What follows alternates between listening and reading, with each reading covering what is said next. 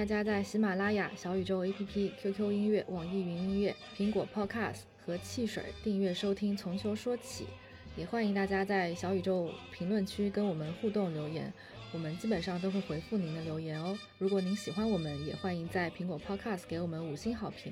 如果你很喜欢我们，也可以在微博上找到“从秋说起”，我们并给我们留言。如果你想加入听友群，也请加微信小助手 a s s h o l e l a i，添加小助手就可以被拉进史上最有爱的听友群。以上。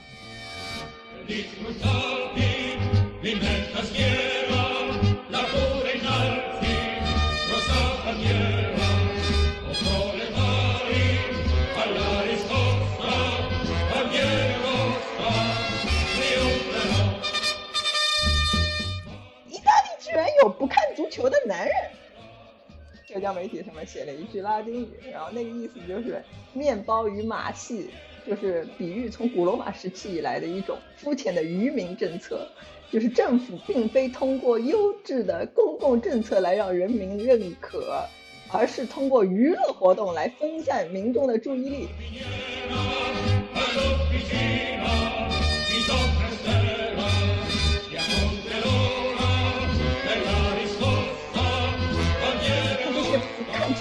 他们在公园里偶尔有有时候也会跟朋友踢一下球。这个时候，这个足球它是一个体育运动。然而，那个商业足球它是一个娱乐。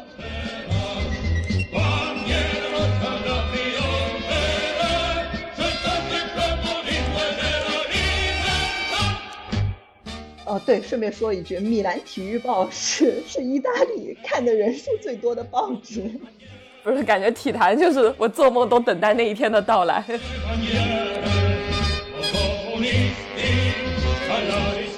主场就等于让我挂个广告牌在街上走嘛？那不应该他们给我钱吗？让我挂着这广告牌吗？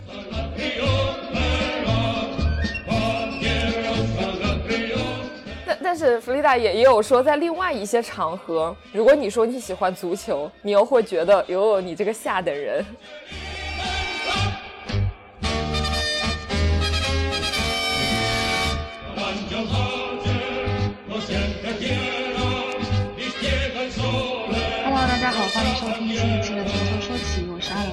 是笛子。这一期呢，我们又请到了大家很熟悉的嘉宾弗丽达来聊一聊一个非常神奇的话题，是在意大利那些不看足球的男人们。呃，是因为欧洲杯刚刚结束一两天，弗丽达非常兴奋的跑来跟我说：“说笛子，我们一定要来找时间聊一聊。”呃，这些不看足球的男人们在意大利是如何生存的？然后我就突然意识到，我之前好像一直都忽视了这么一个群体的存在。但是你稍微一想就知道，他们一定存在。但是我完全不知道他们为什么这么做，和他们在平时生活中会因为不看足球而遇到什么样的呃麻烦或者便利。所以我们就很愉快的和呃弗里达来约了一次聊天。那弗里达再次跟大家打个招呼吧。哦，大家好啊，又是我，对，又是我，我这个在意大利生活了十一年的人，从球说起的老朋友，对，嗯，那对，这次我们很神奇的要在一个足球谈话聊天节目中讲一个反足球的事儿，对，就很符合本节目调性。呃，这次是这样的。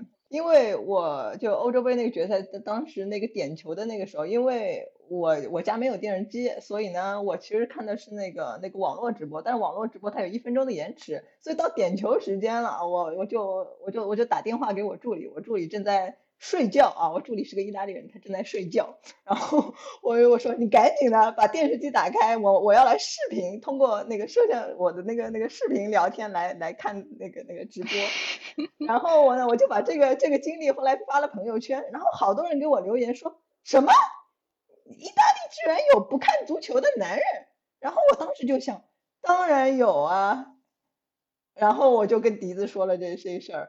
这事儿对，然后我就决定来聊一聊这个事儿。我觉得其实很有意思，我觉得很有意思。我当时是第一次意识到他不看球，但是转念一想，他不看球又非常的合理，就很符合他的人设。啊，对对对，因为笛子认识他。弗里塔先简单介绍一下，嗯，就是在意大利这些不看球的人，他是为什么反足球这些问题，而且他们反的到底是什么样的足球？呃，我我就是，其实我在之前我知道有很多对足球是漠不关心的人，嗯，然后。我这一次，这一次在，你知道意大利都已经进了决赛嘛，应该变成一个很热烈的爱国主义运动，然后大家都应该很狂热才对。但是我跟这这半个月那半个月里面，我跟朋友聊天的时候，大家会哎问我哎你干嘛？我说看球，然后他们有的人会很奇怪的看我，哦你看球啊？然后我说你不看吗？哦我从来没有看过。还有人回答我，我这辈子都没有看过一场足球。哦，是意大利男人。然后还有人，比如说我问我朋友，我说啊，你明天是不是因为是跟我差不多年纪的嘛？然后我说啊，你明天是不是会跟朋友去看？然后他说，呃，对，他说，但我是被人拉去的，我自己也不想 去看。就仔细的就统计了一下，我身边的那些男性朋友，差不多有百分之三十，差不多三十以上是意大利男性，他们平时是不看足球的。然后呢，其中呢有百分之十，比如像我刚那个朋友一样，他们会因为整个舆论啊，然后被朋友拉去啊，那就看一看吧，对吧？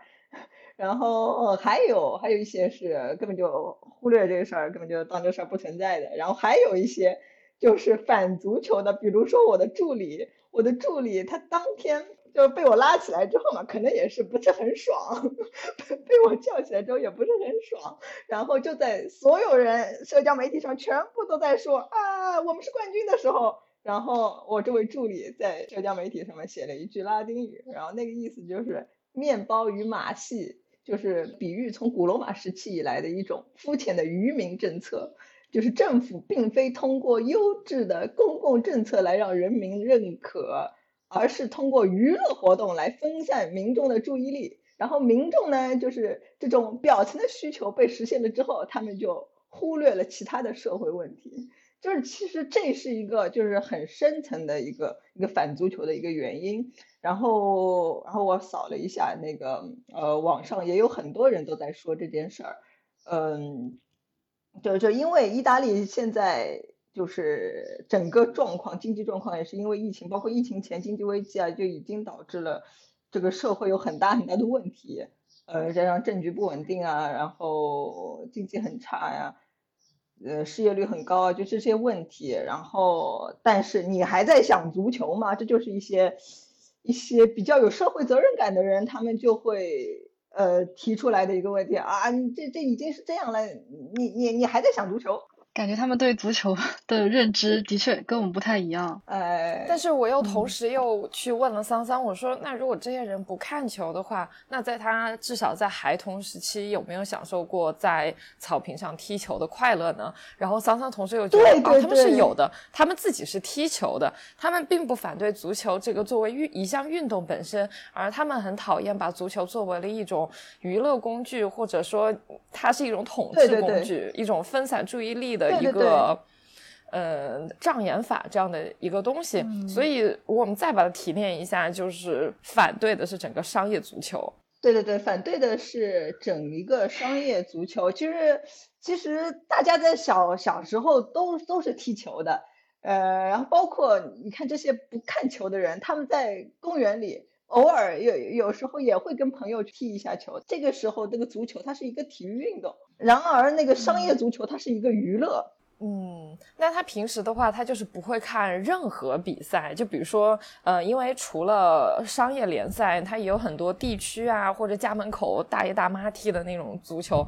他如果看到了，会停下来，就是去凑凑热闹吗？对对对，会看，会会会会会。比如我助理，他特别喜欢在公园里跟小孩踢。对，我觉得你助理那。如果小孩是在那个沙上面开始堆沙城堡，他可能也会去跟他一起堆的。就 就是这个和足球没有关系，就是大家一起玩泥巴，可能他也会去。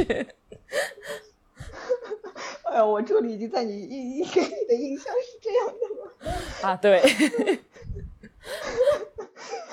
我在网上真的看了很多人，就是大家都表示，对于足球作为一个运动来说，我们是喜欢的。嗯，但是这个时候又很难去界定它什么时候是你家门口的足球，什么时候它又会变成一种工具？就因为我刚刚在我脑中出现的意大利的这个例子，就比如说一些很小的球队，比如说萨索罗，sorry 要拿这个做一个比呃例子，它是被那个马佩。瓷砖瓷砖厂还水泥厂注资之后，然后他才呃迅速升级，然后走进了呃踢进了意甲联赛，然后现在又为国家队输出了很多国脚。但是在此之前，他一直都是在很低级别联赛，甚至他自己的主场现在是没有办法作为意甲比赛的球场的，所以他要去租用别的球场。他就一直是一支很小、很当地、很 local 的球队，甚至萨索罗这个城市也是非常小的一个。村子，那他从家门口的足球到转播镜头下的足球，其实是只有几年的差距而已。那那他还是否属于萨索罗人呢？我就在想这个问题。那他们有没有就是想过这种问题？如果嗯，你昨天在家门口看的那支球队突然被一个嗯大佬看上，要给他注资？那你还会去看吗？灵魂拷问。对啊，这个问题应该去问萨索罗人人民。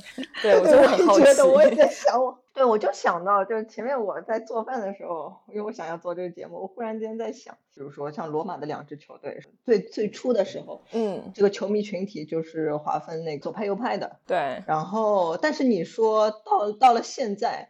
你说这俩俱乐部对吧？你说罗马、拉齐奥，你说这俩俱乐部本身上，你你看着你觉得有啥区别吗？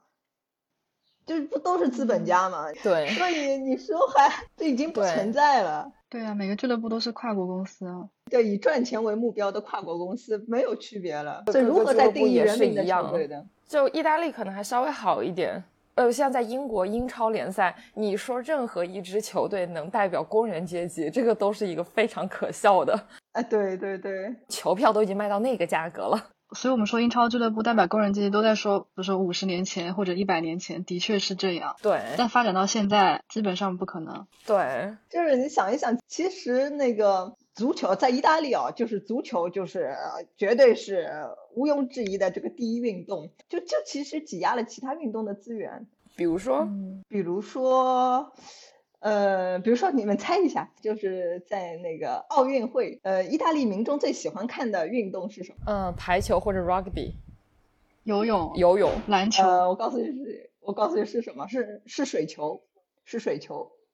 水球，嗯，对对对对对，其实是就很很多人是小时候是练水球。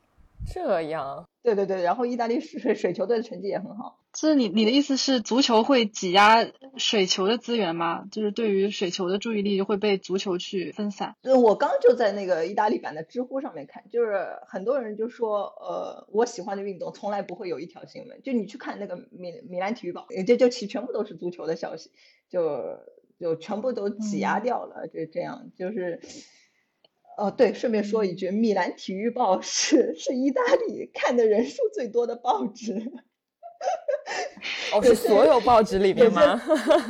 对对对 对对，所以有人在说这这这国家完了，这国家完了，所有的人。这个就像，这个这个就像那个《体坛周报》在中国的，是发行量最大的报纸，阅读量第一的那种感觉。不是，感觉体坛就是我做梦都等待那一天的到来。是的。嗯，哎，但是你说发展发展起来了，但是就只有只有足球是那么商业化的。嗯，那那些不看球不看足球的意大利男人会在电视上去看其他的商业商业体育比赛吗？呃，怎么讲呢？就比如说，你知道吗？就是意大利的那个呃，比如说那个意甲联赛，嗯，一个月要付二十五欧，然后去看那个天空体育的直播，然后现在还大藏给买了版权，然后你还花了钱，你还不一定能看得到那个比赛，啥啥啥啥。有的人就会反对在。足球上面要去投入钱才能看，就是反对那些你要投入钱才能看的运动，习惯白嫖。但是去现场看的话，要买的票，这个算要投入吗？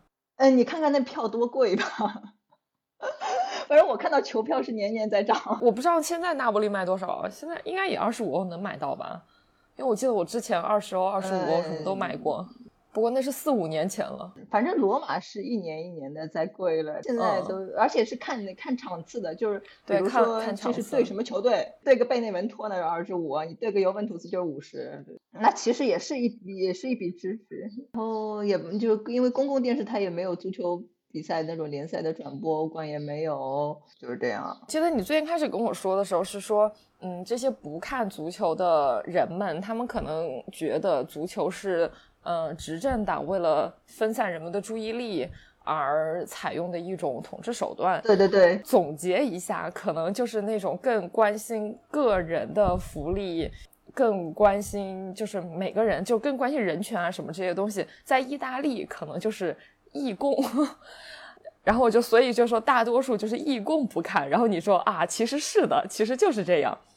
呃，但是呢，我们又知道，呃，在义共的这个 领域里面，又有一个人 是萨里，那他们怎么看萨里呢？呃，萨里转投尤文的时候就已经被共产党除名了，就被我哦，这样的吗？已经开除党籍了吗？我要笑死对了！对对真的吗？对，然后对对对，然后萨里主义再也没有更新过，那个网站再也没有更新过。就是义共乌托邦的幻灭，我天，这个太好笑了。对，就没有没再也没有人提过这个词了。太好笑了，我不信，这个真的很好笑。怎么讲？其实也是因为意大利现在真的有很多很多这样的问题吧，包括你说现在疫情，然后这次让我其实我挺不爽的一件事情是，你知道，呃，其实，在欧洲杯之前，意大利正好通过什么疫苗什么的，终终于把那个这个人数给降下来了嘛，然后降到了，呃，降到了，我记得欧洲杯开赛的时候只有六呃六百到八百个日增，然后嗯。像像民众嘛，民众这一看球就得就小团体嘛聚起来，然后这个这个其实是能理解的吧？叫一帮什么亲戚朋友在家里一起看，这个能我能理解，是自发行为嘛。但是这次政府也在搞各种大屏幕，不，我本来以为就是只有罗马，因为罗马当时是因为罗马这是是是承办了承办了那个小组赛嘛，我本来以为那罗马竖个大屏幕嘛，这个是算是。正常吧，我是觉得能理解。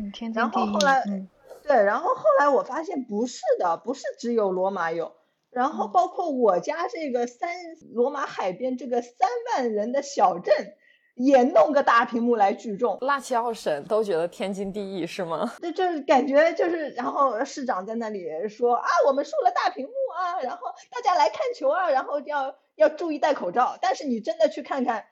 有人戴口罩吗？没人来，没人戴口罩。对、啊。但是呢，这个政府依然依然还大大屏幕搞在那。你们看到了那个那个那个夺冠之夜，你看到那个电视转播画面，你看到有几个人戴口罩？对，看到人民广场的那个。对对对对对对，我就我们有一个，对我助理是个不看球，但我我还有一个同事，我们一个同事，他是一个从来不看球的人，但我不知道为什么那一天他居然跑去了人民广场。我真的觉得百思不得其解，从来认识你这么多年，没见过你讲过一次足球，你为什么要去凑这个热闹？可能就是在家里憋疯了，然后突然发现，哎，政府表示我们可以出去看球，可以出去聚会了，我们可以在一起喝酒，哎、对对对那就一定要出去。对对对对对对，就是被憋疯了。然后，对，所以现在意大利的人数呃已经飙升到了五千，日增已经到了五千，从从从八百个到了五千。然后你要说这个这个意大利跟意大利国家队有没有关系，对吧？嗯，可能有一定的关系，但是这是只有在拉齐奥省吗？因为之前我们和小五聊天，小五住在米兰嘛，他就说米兰好像没有这样的活动，然后他觉得还挺怀念的。然后是，其实我我在没有疫情的那那前面那些年，我也是那种几大屏幕的那种，脸上画好意大利国旗的人。但是这一次我真的，哎呀，我我更加担忧的是疫情的事儿，毕竟我是做旅游业的。啊，那是那是那是必须的。呃，所以我也很不满我的同事就跑去看，我也觉得，我靠，你一做旅游业的，你自己还去还去挤这个热闹干什么？就就很多人反对足球，是因为在疫情期间照样举办这种大型活动，反而让让大家觉得更加呃反对这项运动，是这个意思吗？呃，不不是说反对这个运动吧，就是反对就是一些做法，比如说，嗯，我当天看到啊，我还算是个球迷啊，我当天看到那个敞篷大巴那个从机场到总统府的那个游行，呃，到总理府的那个游那个那个游行，我也是震惊了。我当时也在我在想，这个这个政府脑子里在想什么？就是真的嫌泱泱屋的人不够多嘛？就一边在那里叫民众打疫苗，一边还在搞这种事儿。然后我在想，这这怎么会搞那个长平大巴上？然后后来我在看那个新闻，就快把我给笑死了。罗马省说这事儿是那个意大利足协，呃，自己就是就就是罗马省其实当天没批，说不能搞，但是呢，意大利足协。搞了，呃，为什么搞了呢？是因为那个杰里尼跟博努奇强烈要求，然后所以其实足协是自作主张，然后弄了一辆那个敞篷大巴，然后搞了这个这个游街活动，所以其实是一个没有报备的活动。对对对对对，然后那个足协说的是，足协的理由是，啊，我们是看到人已经聚起来了嘛，那就不要让大家失望了，我们得秀一下。来都来了，看了再走。对对对对对对对对。然后，哎，反正，反正我就觉得政府的这些做法就会让那些本来不喜欢足球的人就更讨厌这个事儿。我觉得可能这一回也不会有人更加不喜欢足球，而是本来就不喜欢足球那些人看了这一次政府的行为。呃，更加的，就是有了一个理由去抨击他吧。哎，对对对，是的。其实那个意大利足球是的确是是足球至上啊，这个国家。我记得最早那个疫情，因为要关体育场嘛，疫情之初要关体育场的时候，是多少人反对啊？所以就是疫情跟足球比，真的。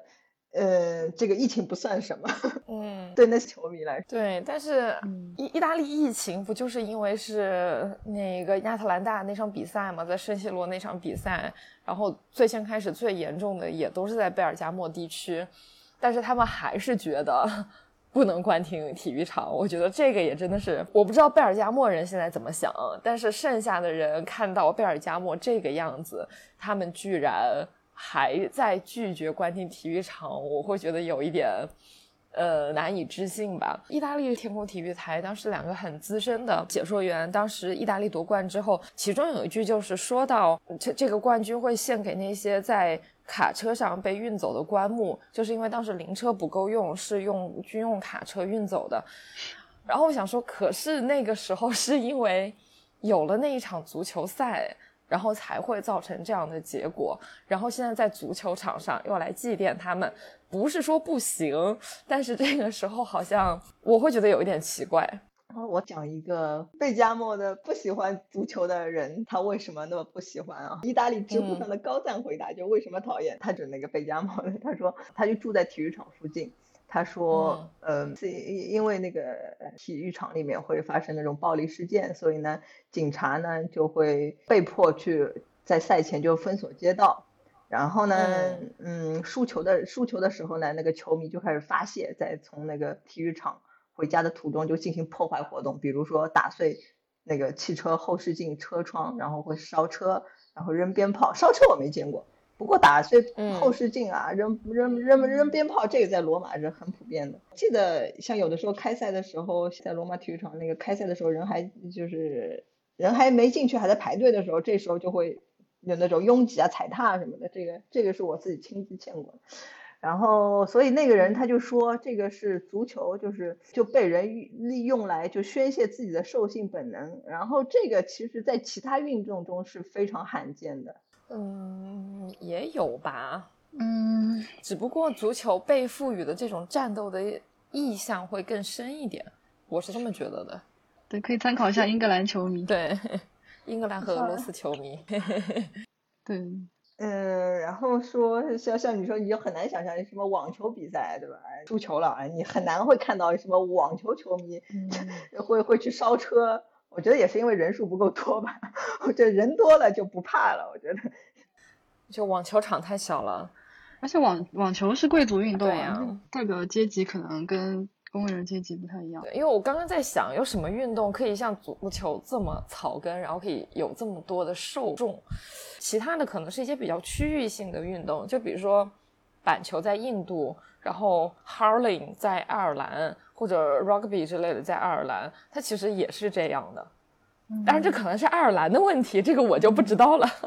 就对，但我们目光所及范围内，好像的确足球就是在输球之后，球迷的反应最剧烈的一一一项运动。对对对对对对对，比如说你看踢飞点球了，那个嗯马上受到死亡威胁，就各种这种负面报道啊，比如说当年那个意大利杯决赛的时候，对吧？然后。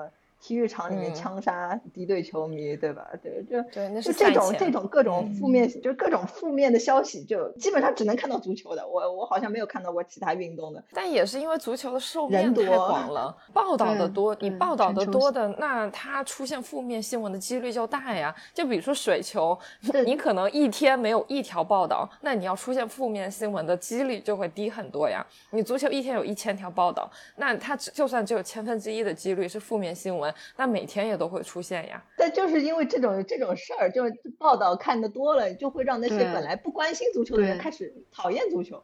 就比如说当时那个、那个什么、那个，嗯我记得当年欧联杯的时候，那个那个那个菲耶诺德球迷，然后跑到罗马来，然后嗯，把破船砸了。呃、那个。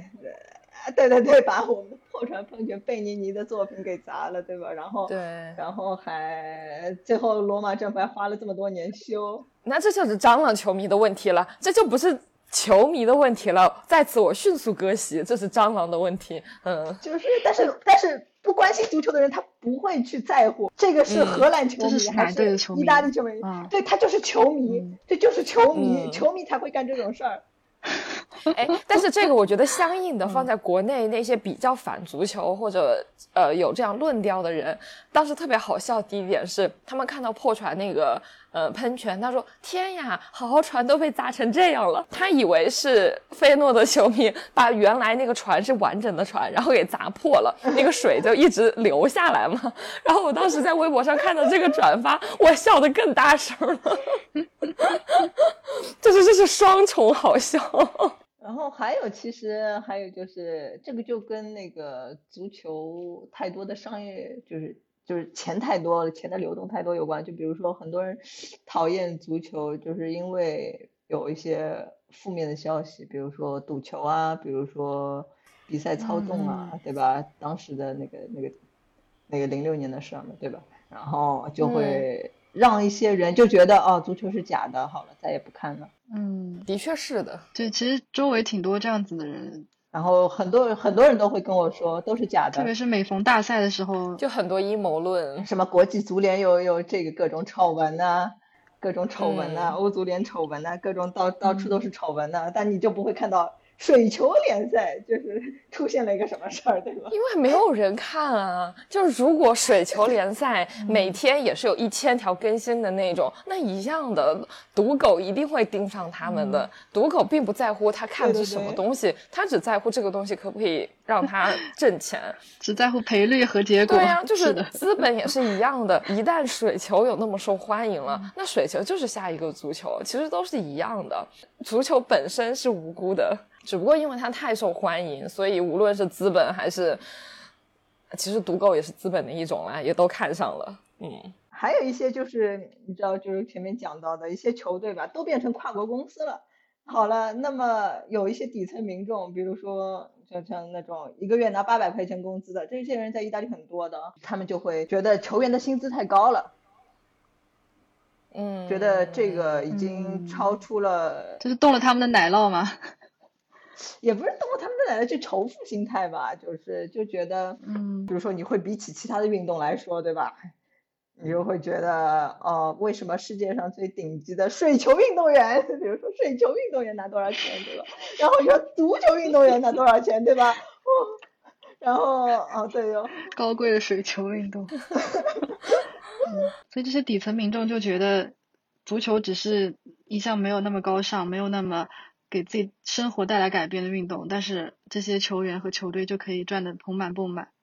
对对，我就看到有人说啊，就是一群百万富翁穿着袜子嘛，穿着袜子追着一个球跑嘛？就你先想想你自己吧，然后你再想想你要你你这个这个家里面还养养活几口人呢？八百块钱养活几口人，你还要出二十五欧，你还要出二十五欧，每个月出二十五欧，就为了去看两去看四场比赛吗？这个我想到是我们上次我跟笛子在那个微博上看到的，就有有个人说，在你心疼哥哥的同时，你想一想人家赚了多少钱，你赚了多少钱，对，你还为他们流眼泪。对对，我前面也在想这个事儿，对对对，我前面也在想这个事儿。然后哦，对，正好在这里说一个我个人的观点啊，我一直不太理解为什么 球衣啊，就是俱乐部的球衣卖那么贵，我一直觉得这个赞助商应该发给球迷。就发给球迷，我同意，我也觉得。所以我从来不买有赞助商的球衣。我觉得当年罗马那没有赞助商的球衣可好了。我觉得，我觉得就是如果那球衣这么这么这这这这个，比如说七十欧对吧？然后啊，我觉得我是给俱乐部这个钱，我觉得可以对吧？你说对吧？那个那个赞助商就等于让我挂个广告牌在街上走嘛？那不应该他们？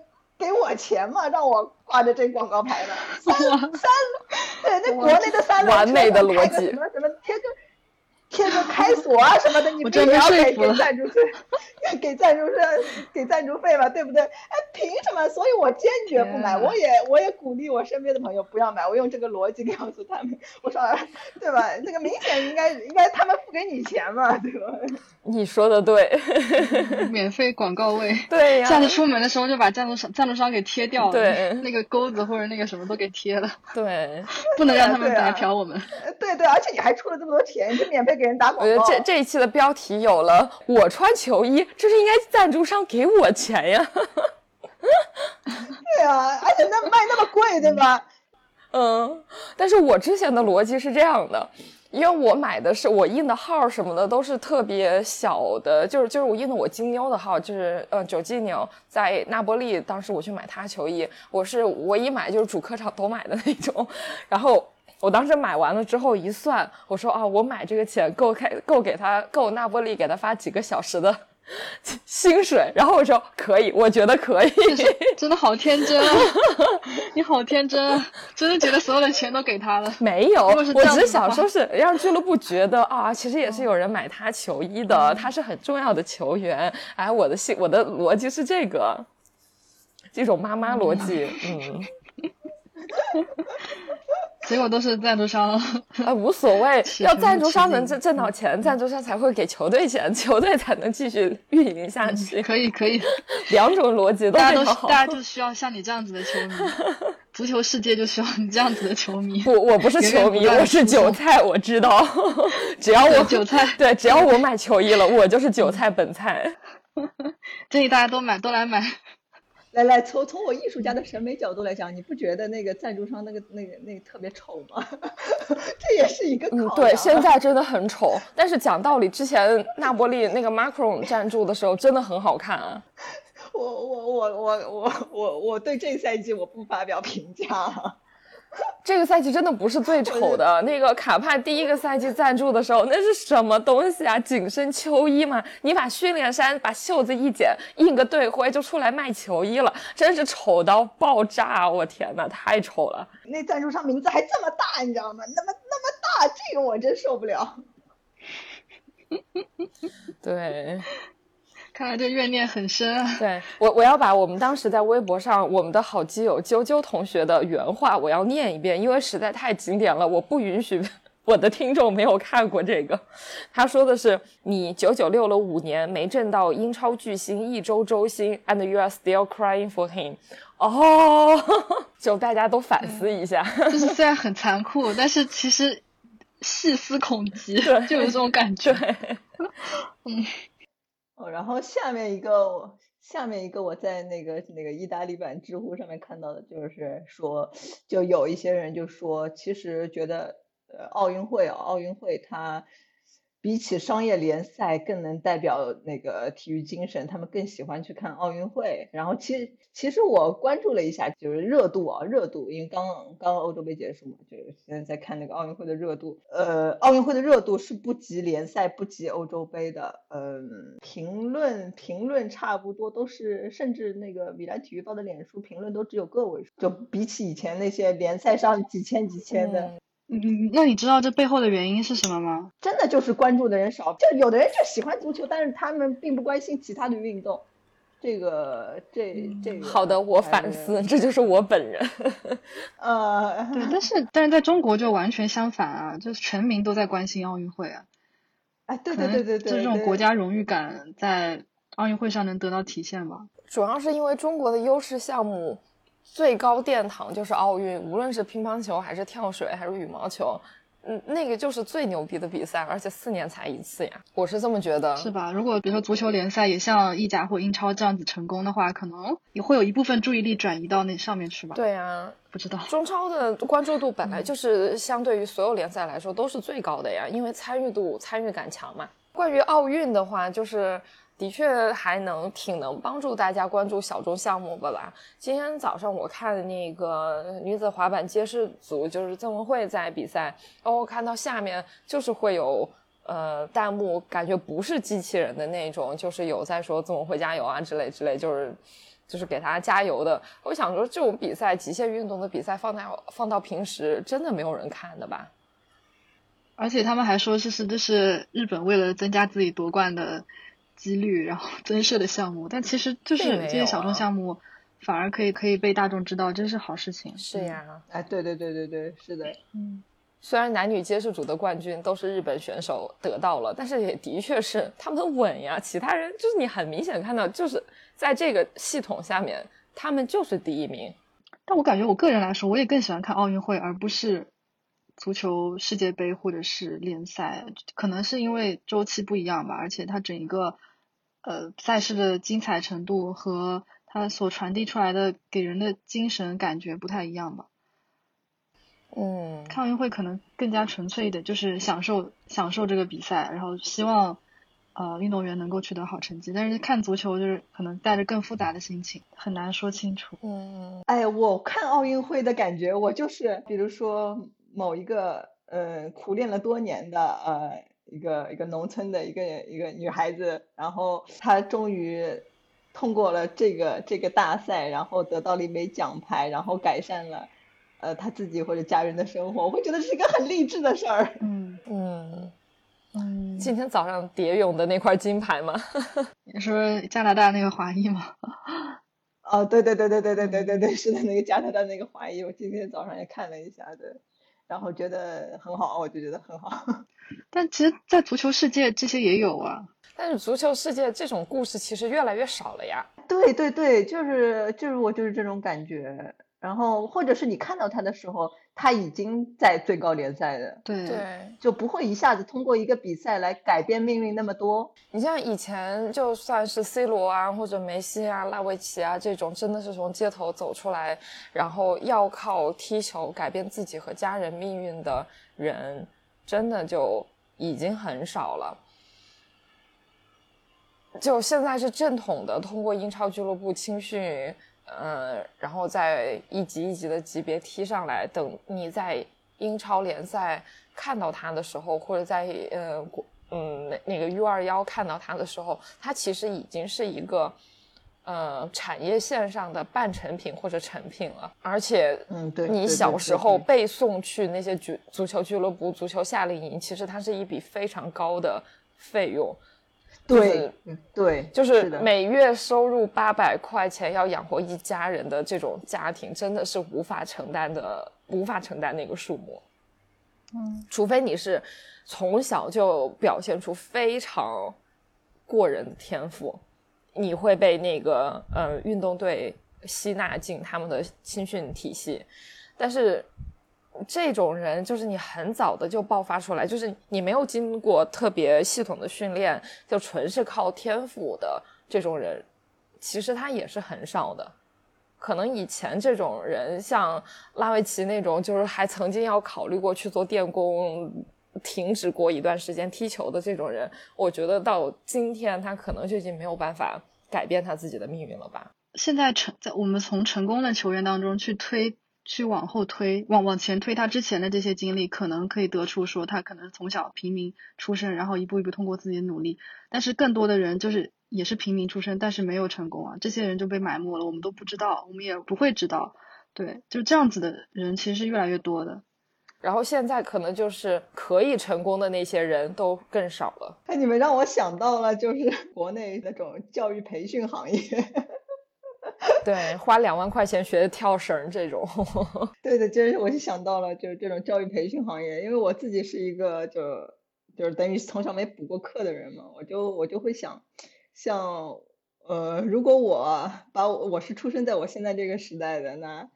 我可能就不是我现在的拿到拿到博士学位的人，我我也这么想，可能我就被淘汰掉了。这样，我经常会想这个问题。你刚说到足球，也让我想到了这个。对我我也觉得，就是你没有钱的孩子想学足球怎么办？可能在欧洲还稍微好一点，你至少会有一些免费的场地啊什么的，你可以去踢。嗯，可能就只是没有很嗯没有很专业的教练指导，但至少你是有个场地。那在国内的话，你连场地都很难找，像街头踢出来的这种，可能街头踢出来的巨星 C 罗真的是最后一个，而且他都不一定，他都不算是完全街头了，这是资本给运动带来的变形。对，那除了这些，还有其他的反对商业足球的理由吗？他们？呃，就是，嗯，也不是省着商业足球吧，就是就是足球，它会把人给划分开来。就比如说校园欺凌啊，就我之前从来没想过这个问题，但我刚看了一下，就是有一就家家长在讨论这个事儿，就是比如说啊，你家是拉齐奥的，然后呃，我家孩子是罗马队的，然后呃，比如说在罗马城里面，那么就罗马球迷比较多，然后班里面的。呃，那个男生嘛，就小时候小学，呃，然后男生就罗马球迷多，好了，然后不管你就，不管你拉齐奥是赢了还是那个那德比是赢了还是输了，反正都先上课前先把你揍一顿。愚蠢的男孩子，哎，就是，对，就是从小就是，就就就怎么说就。导致了这种歧视啊，这种现象就是欺凌啊，所以所以对吧？然后那个那个那个拉齐奥的是那个那个小孩就会想，那我就去支持罗马吧，结果回家再被他爸打一顿。这个爸爸你是怎么回事？嗯。对吧？就是就是，其实呢，在意大利就是这个这个家庭关系，这个这个足球队的支持哪支球队，这个还是要传承下来的，不然是大不孝的，对吧？我突然觉得博努奇是一个还蛮好的爸爸，这样看来的话。毕竟他儿子是都灵球迷，他没有反对，还帮儿子去找贝罗蒂要球衣，而不是回家打一顿说 开放包容。对，你怎么不支持尤文图斯，或者你怎么不支持 AC 米兰？月，然后让我想到我们之前有个嘉宾，他不是在录音里面说他从小喜欢巴萨，结果被学校里的皇马球迷欺负、呃羞辱，然后什么嘲笑嘛？我就觉得这可能也是在中国内会碰到的一种。校园霸凌的一种现象吧，但感觉现在应该不会了吧？毕竟没有人看足球了呀。现在你只会说啊，你喜欢足球，可能那些看那个电竞的人觉得啊，土鳖，没有就没有什么别的了吧？没有什么好看的，就是。嗯，对对对，是的。像对在在意大利嘛，如果你就意大利人就跟跟结交新朋友啊，基本上就是两分钟之内就会问你。呃，你支持哪支球队？就如果你说你对足球不感兴趣啊，就会被认为不是人类这个物种，就看你就像看一条狗，看你就可能像看一条看一只猫一样。我突然脑中想到周星驰，你看那个人好像一条狗，突然就出现这个画面。对，所以就但是弗里达也也有说，在另外一些场合，如果你说你喜欢足球，你又会觉得有了你这个下的人。对，比如说在那种高，比如说高级别的那种左翼知识分子，因为他们是反对商业足球的嘛，就左翼这知识分子里面，就就你就完全不敢说你自己喜欢足球，不然大家会说你喜欢足球，你你忽然就背叛了组织，对对对对对，你怎么会就就就就把你就去跟那些啊，就是满口粗话的，就是呃那种那种那种那种大汉，你知道吗？那种联系起来了就。好了，所以我一般在学术场合是坚决不说自己看足球这件事儿，不然别人会觉得你白天画画，晚上烧车。对对对对对对，人格分裂。对对对，但是也不一定啦。比如说在罗马，我是这样，我都我都不好意思在那个学术场合就讲我是球迷。但是，但是我当时在那，那你去那不利就不会。对，当时我当时在那不勒斯那个那个那个采访。然后 一个一个的都是都是学术领域的，然后他们还有专门有那种教师教教授球迷群，高校教授球迷群，然后我就觉得啊啊，这个好像这个这个有点不一样，这样就领域那个领域分布的就比较全面，这样就是由此可见，我那不利是一个比较健康的城市，你们罗马不行，对，也不是，我要要又要绕到那个我们最早的那个话题上面来讲了，就为什么我刚刚也在。想这个问题，就是为什么那不勒斯的那个那个全部就分布的那么广，包括像那种左翼知识知知识分子群体里面也会有那种很很非常铁杆的球迷，被球迷渗透了。为什么？因为因为没有其他可以关心的。就记得我当时采访那不勒斯球迷的时候，他们为什么把足球看得那么重？就是因为咱们这这城市啊，一文不值啊，个就就没有什么其他东西了，就只有足球了。对，就是讲的就是。人都去关心这个，这倒也是。人都去关心这个了，更更多的社会社社会问题反而不关注了。这跟阿根廷国内现象很非常非常相似，就是阿根廷国家现在其他已经没有什么奢求了，只有在足球上面可以呃得到一点希望，然后所有人都把足球当成生命，就是所有人都去关心足球，然后这也就为什么阿根廷人和阿根廷球员都是为了可以为了比赛而献出生命的那种。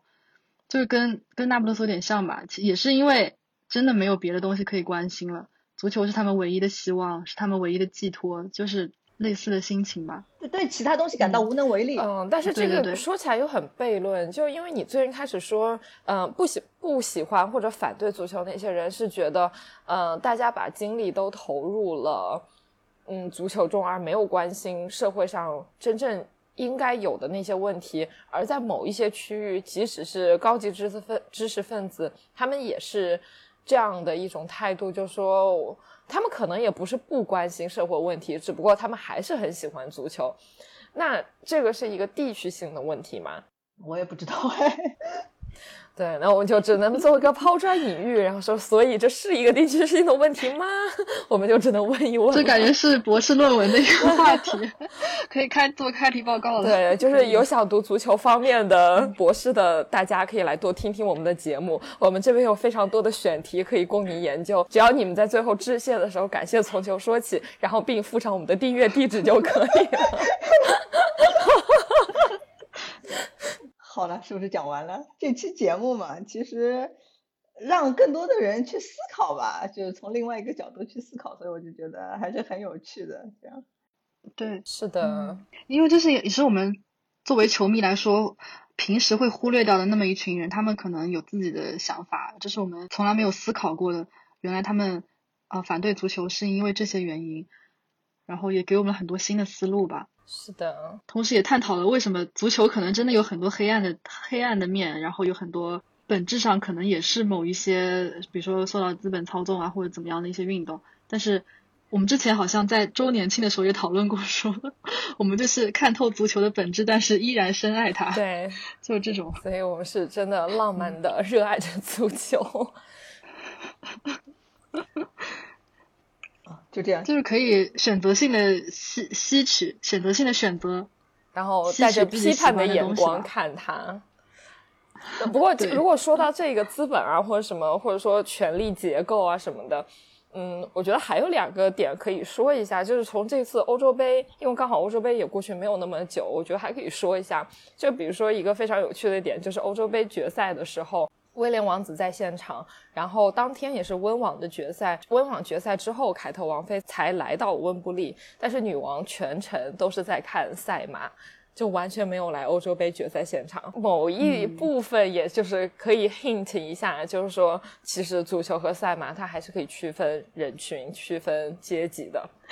然后还有一点就是，我不记得我这是从哪里看到，但是说是足球其实是一个最国家主主义的运动，因为你你现在的欧洲球队里面，特别是欧洲球队，你里面有很多很多的移民，但是你又要强迫他们去认同你的国家感，并且有一种我为国家而战而付出的这么一种。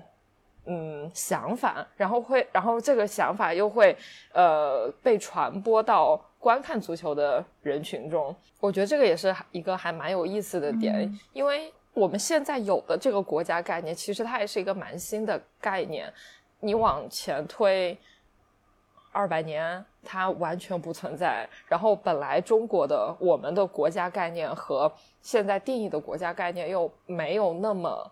那么的重合，我觉得这个还是蛮值得思考的。当我们在谈论一个国家足球时候，我们到底在谈论的国家是什么？足球是什么？对对。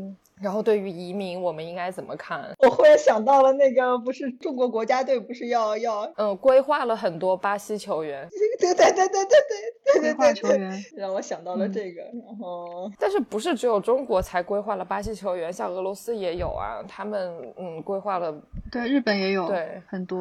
呃，但是日本还蛮多是从小就在日本。对他，因为那个里约有很大的日裔社区，所以他很多的确是混血。比如说像田中斗笠王什么，他们都的确是。日巴混血，但是中国和俄罗斯的确就直接是嗯规划的球员，然后到欧洲又情况非常又稍微不同一点，毕竟它有殖民的呃历史，所以更复杂一点。对，像欧洲，比如说拉波尔特就是从法国国籍改成西班牙国籍，就这种的，对，也是他们对于国家的这概念的一种表达吧。对。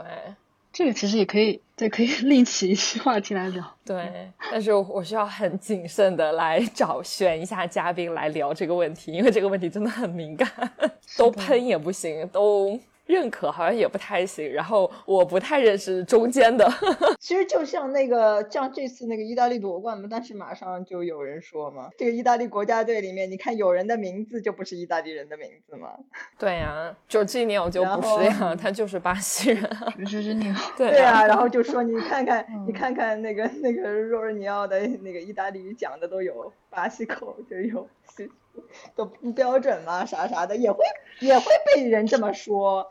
就是尽管你已经是多么多么重要了，但是你看，依然还是有意大利民众觉得啊，你还是不是我们意大利人。嗯，但是但是意大利这个也不能怪若尔尼奥呀，因为 意大利自己的政策是说，是说你能找到一个意大利祖先，你就能拿意大利护照，这这是你自己定的规矩好吗？不就是就是意大利人在说自己这个国家不行，就是说你看我们这个国家，你看最后都要去找一个这样的。